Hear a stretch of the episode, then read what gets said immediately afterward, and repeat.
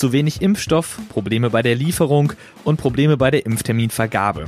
Was muss und was kann getan werden, damit das Impfen in Deutschland schneller vorankommt? Ein Impfgipfel von Bund, Ländern und der Pharmaindustrie sollte gestern Klarheit bringen. Was dabei herausgekommen ist, hört ihr jetzt. Es ist Dienstag, der 2. Februar 2021. Ihr hört den Aufwacher-Podcast mit Sebastian Stachorra. Rheinische Post Aufwacher. News aus NRW und dem Rest der Welt. Gestern haben Bund und Länder wieder in einer Videoschalte beraten. Solche digitalen Treffen kennen wir aus den letzten Monaten etwa von der sogenannten MPK, wenn die Ministerpräsidentinnen und Ministerpräsidenten mit der Bundeskanzlerin einheitliche Corona-Maßnahmen beraten. Das gestern war aber ein Impfgipfel und neben Vertreterinnen und Vertretern der Länder und des Bundes waren auch die impfstoffherstellenden Unternehmen mit dabei. Gesprächsstoff gab es genug. Wir haben gestern im Aufwacher ausführlich über die Probleme beim Impfen gesprochen, vor allem bei der Terminvergabe und der Lieferung von Impfstoffen. Wie das besser werden soll und was noch besprochen wurde, darüber hat meine Podcast-Kollegin Anja Wölker mit Maximilian Plück gesprochen. Ja, Bundesgesundheitsminister Jens Spahn hatte vorab schon gesagt, dass er nicht mit konkreten Beschlüssen rechnet. Grundsätzlich gesagt, was gab's? Beschlüsse oder tatsächlich nur ein Austausch?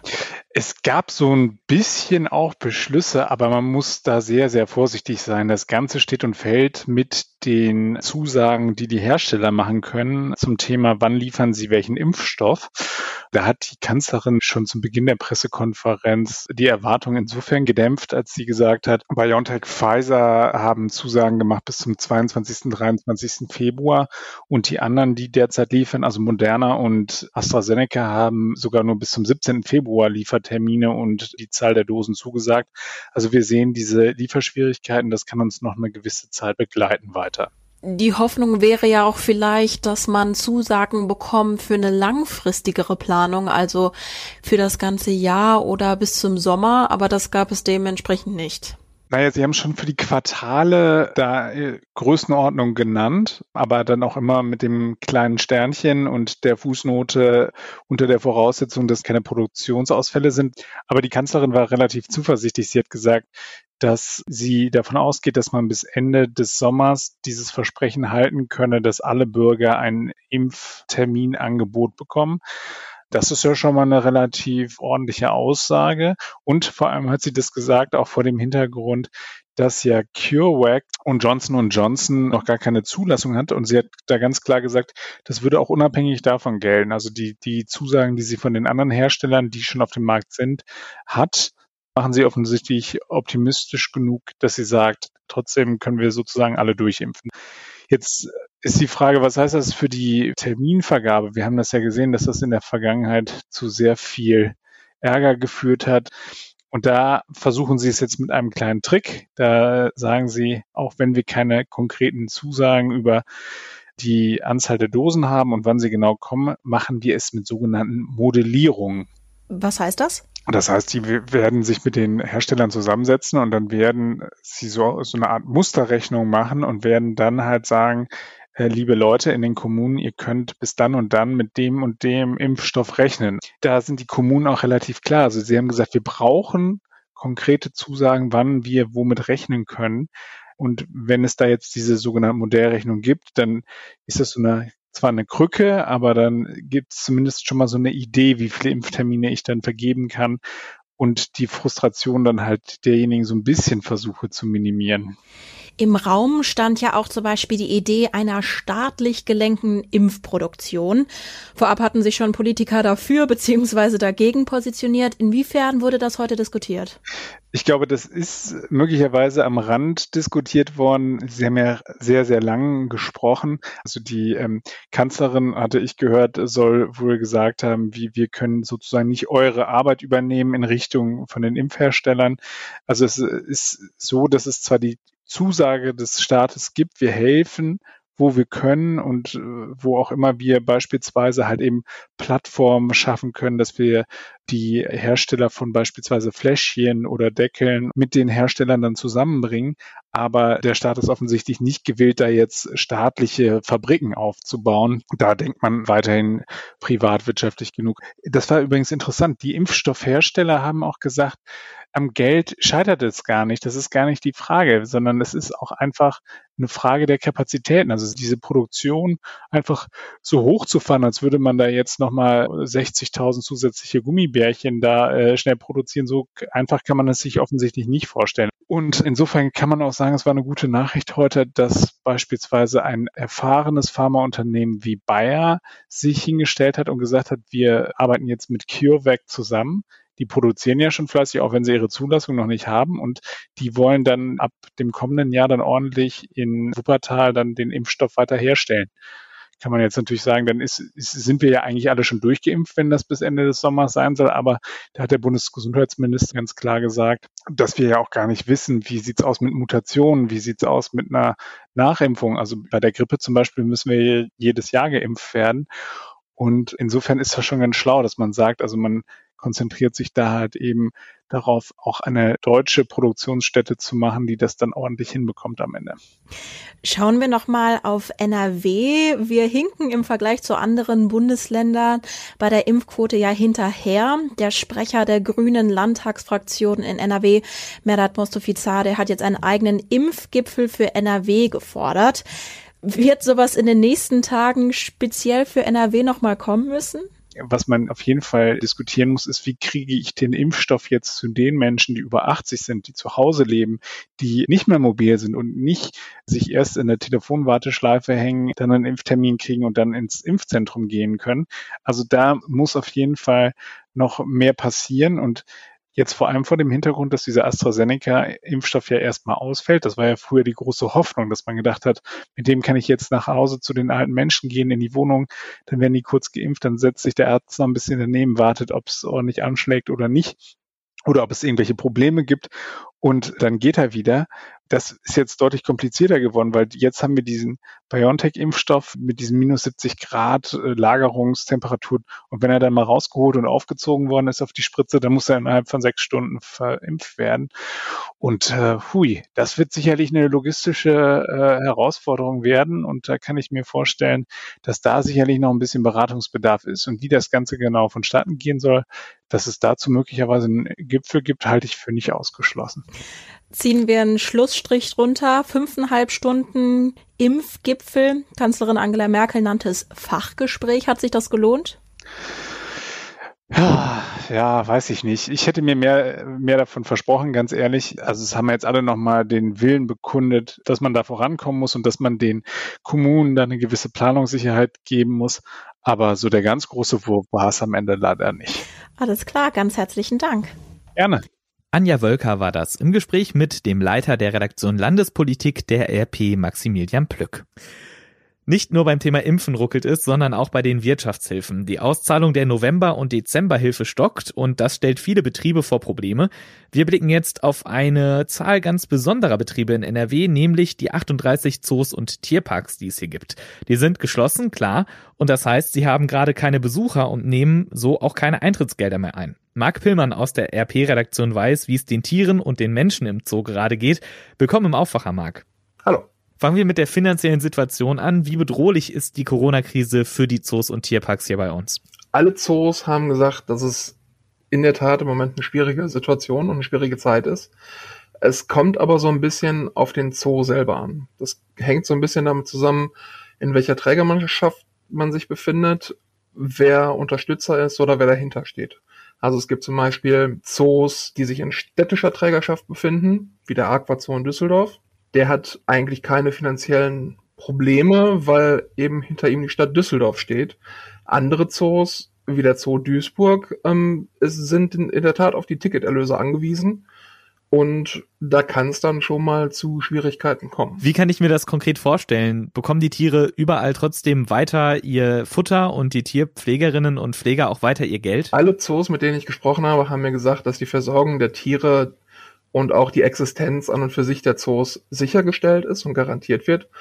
Beim Zoo Duisburg ist es so, dass die Versorgung der Tiere zum Beispiel durch Spenden von Privatpersonen, Nachbarschaften oder Firmen sichergestellt ist. Okay, das ist ja schon mal beruhigend auf der einen Seite. Und es gab ja dann auch staatliche Hilfen vom Land NRW und auch vom Bund. Über welche Summen sprechen wir da? Wie teuer sind so Zoos oder wie viel Geld haben sie zumindest bekommen? Insgesamt haben die Zoos in NRW rund 5,7 Millionen Euro an Corona-Hilfe bekommen. Das klingt jetzt auf Anhieb erstmal viel, betrachtet man sich aber die Kosten, die bei einem Zoo anfallen, ist das gar nicht mal so viel. Beispielsweise der Zoo Duisburg nennt, dass pro Monat etwa 50.000 Euro alleine an Futterkosten anfallen.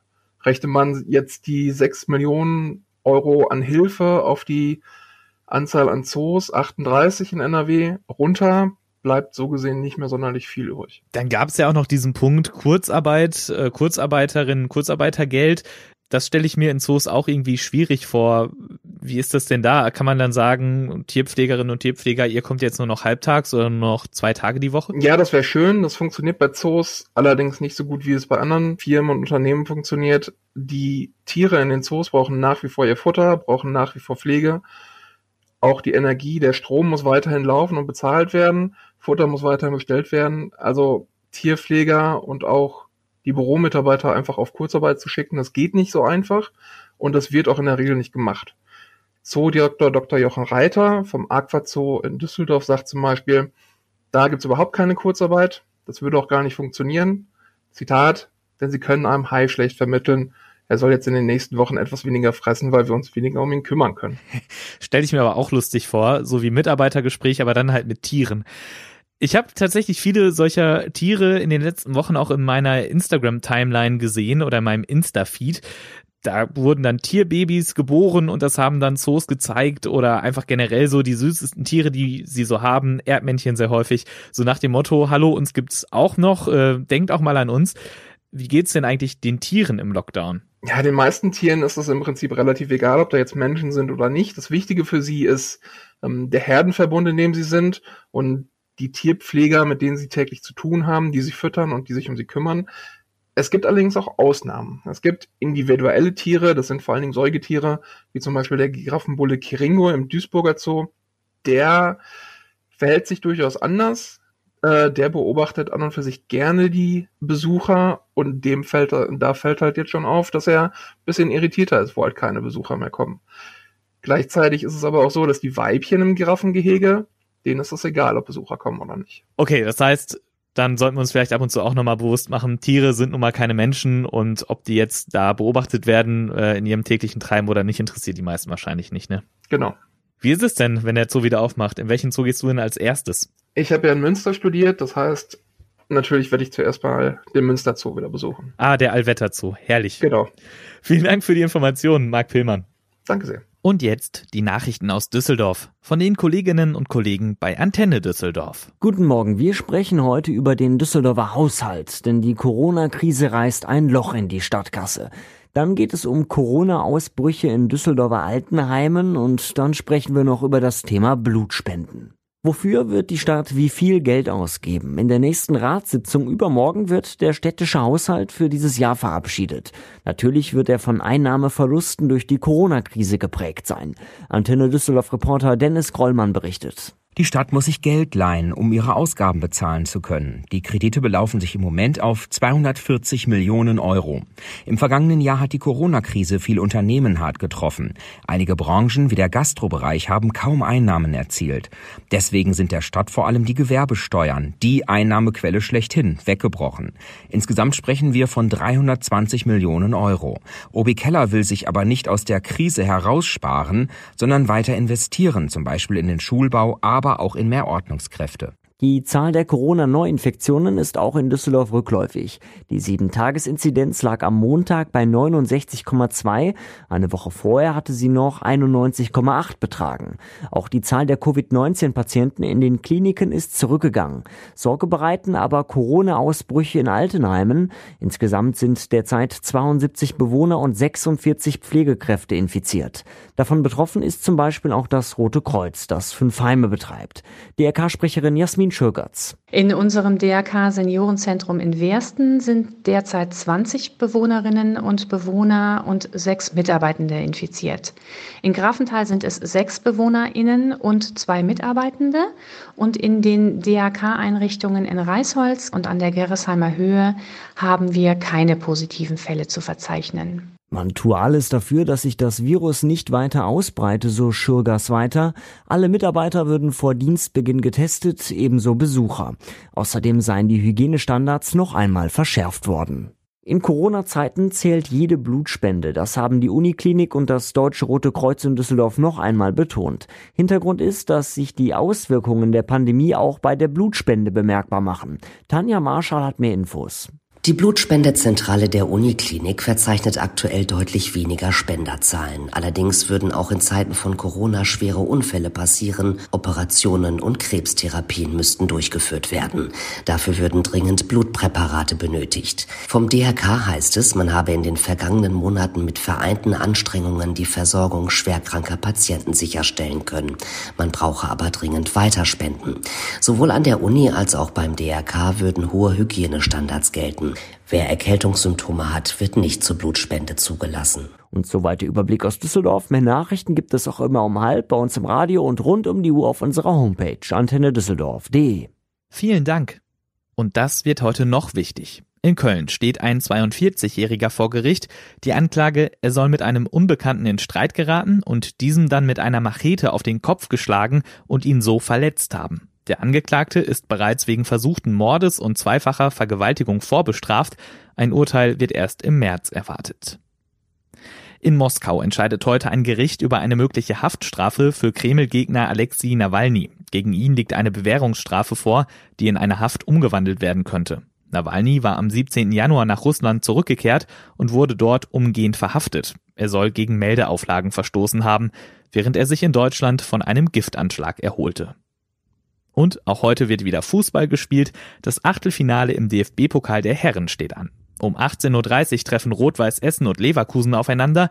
Kiel empfängt Darmstadt. Außerdem spielt Dortmund gegen Paderborn und Bremen gegen Fürth. Anstoß dort ist jeweils um 20.45 Uhr. Blicken wir noch auf das Wetter. Achtung, morgens ist es glatt, vor allem wenn es leicht regnet oder geregnet hat. Tagsüber ist es dann bewölkt und von Westen her ziehen Regenschauer über NRW. Dazu Temperaturen zwischen 4 und 11 Grad, meldet der Deutsche Wetterdienst. In der Nacht auf Mittwoch kühlt es dann auf 1 bis 9 Grad ab. Wenn ihr morgen in den Himmel guckt, seht ihr ebenfalls nur Wolken und es kann gut passieren, dass euch ein Regentropfen ins Auge fällt. Dazu 8 bis 13 Grad. Aber Donnerstag gibt es dann einen Lichtblick, die Sonne schiebt sich ab und zu zwischen den Wolken durch. Das war der Aufwacher-Podcast am 2. Februar 2021. Ich bin Sebastian Stachauer. Bleibt sicher und gesund. Macht's gut. Mehr Nachrichten aus NRW gibt's jederzeit auf RP Online. rp-online.de